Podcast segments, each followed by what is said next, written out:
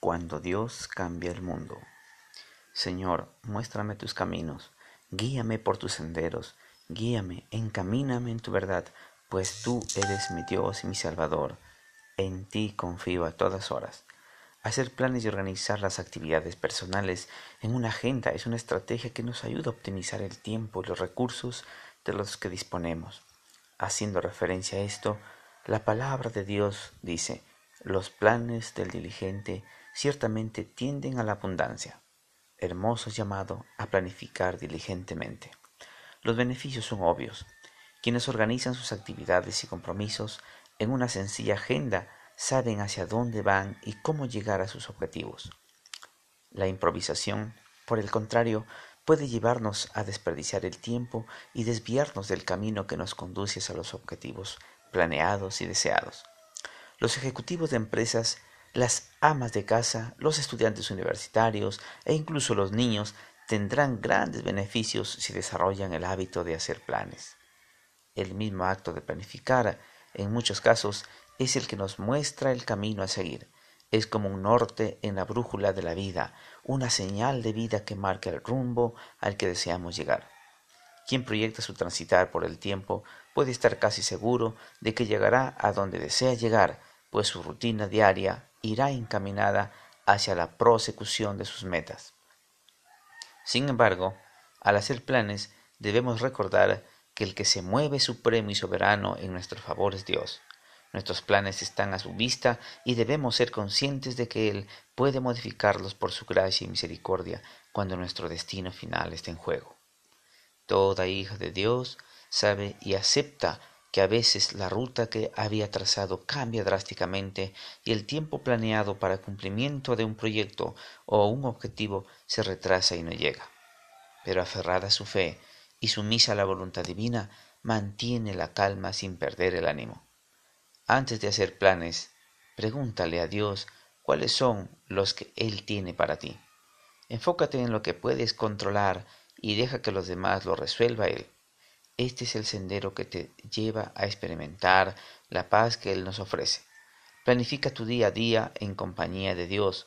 Pon tus planes a consideración de su voluntad y sin lugar a dudas tendrás la convicción de que pase lo que pase, Dios está contigo. Porque recuerda, que el Señor muéstrame tus caminos, guíame por tus senderos, guíame, encamíname en tu verdad, pues tú eres mi Dios y Salvador, en ti confío a todas horas. Amigos, muy buenos días. Es una alegría poder estar con ustedes esta mañana y compartir la segunda madrugada de estas 40 eh, con la armadura de Dios. Hoy vamos a tratar eh, un bonito tema que trata acerca de la oración como un acto de abrir nuestro corazón a Dios como a un amigo. ¿Y saben por qué? Porque lamentablemente la mayoría de cristianos hemos caído en la rutina de la oración.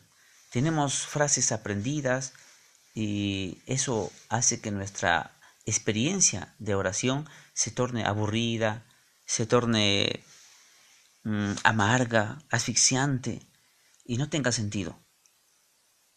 Si deseas que tu oración pase del techo, entonces quiero compartir contigo esta cita que se encuentra en el famoso libro El Camino a Cristo, página 93, que dice, Orar es el acto de abrir nuestro corazón a Dios como a un amigo. No es que se necesite esto para que Dios sepa lo que somos, sino a fin de capacitarnos para recibirle. La oración no baja a Dios hacia nosotros, antes bien nos eleva a Él. Esta es una de las mejores definiciones que he encontrado en mi vida acerca de la oración.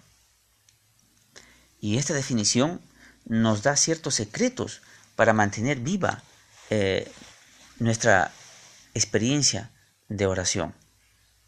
Y uno de, las, de los aspectos que más me gusta es cuando refiere que debemos orar a Dios como si fuera nuestro amigo. Y yo estoy seguro que tú tienes un gran amigo. Eh, todos tenemos un amigo íntimo, un amigo más cercano, el que conoce todos nuestros sentimientos, nuestras emociones, también nuestras frustraciones.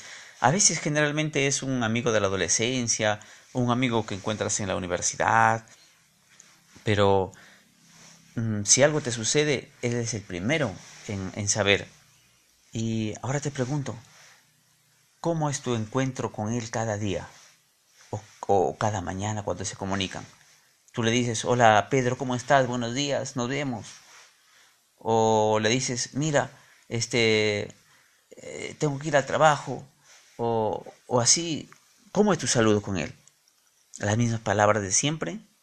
¿Todo bien? ¿Todo bien? Chao. No, yo creo que cuando te encuentras con este amigo y especialmente después de haber, imagínate, haber visto un partido de fútbol en, en tu casa cuando es la final de tu equipo, ¿no? Y de pronto, lamentablemente, tu equipo pierde el partido por una jugada, ¿no? Intrascendente, ¿no? Y bueno, al otro día todavía estás saboreando esa amargura de la derrota, ¿no? Eh, porque tenías ilusión que tu equipo campeone. Y te encuentras con tu amigo. ¿De qué conversan? Obviamente después de saludarse efusivamente, ¿no? De repente, eh, bueno, ahora por esta cuestión de la pandemia, de repente no te puede dar un apretón de, de manos, un abrazo, pero se miran y se saludan. ¿Qué conversan después? Va a surgir, va a surgir el tema del fútbol, porque tu amigo también de repente es hincha del mismo equipo, ¿no? Y conversan.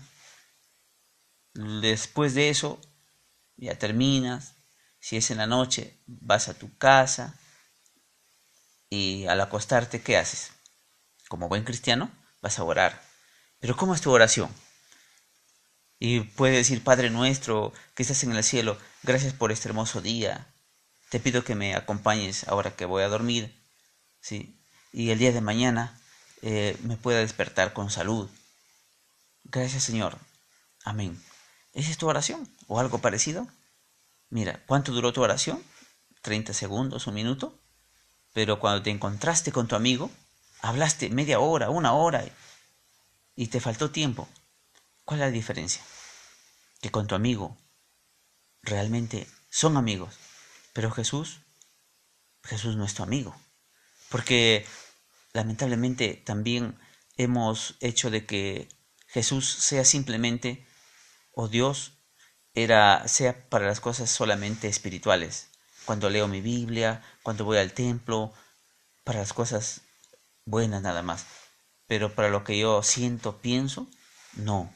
Entonces, amigo, lo que necesitamos es hacer de Dios realmente nuestro amigo.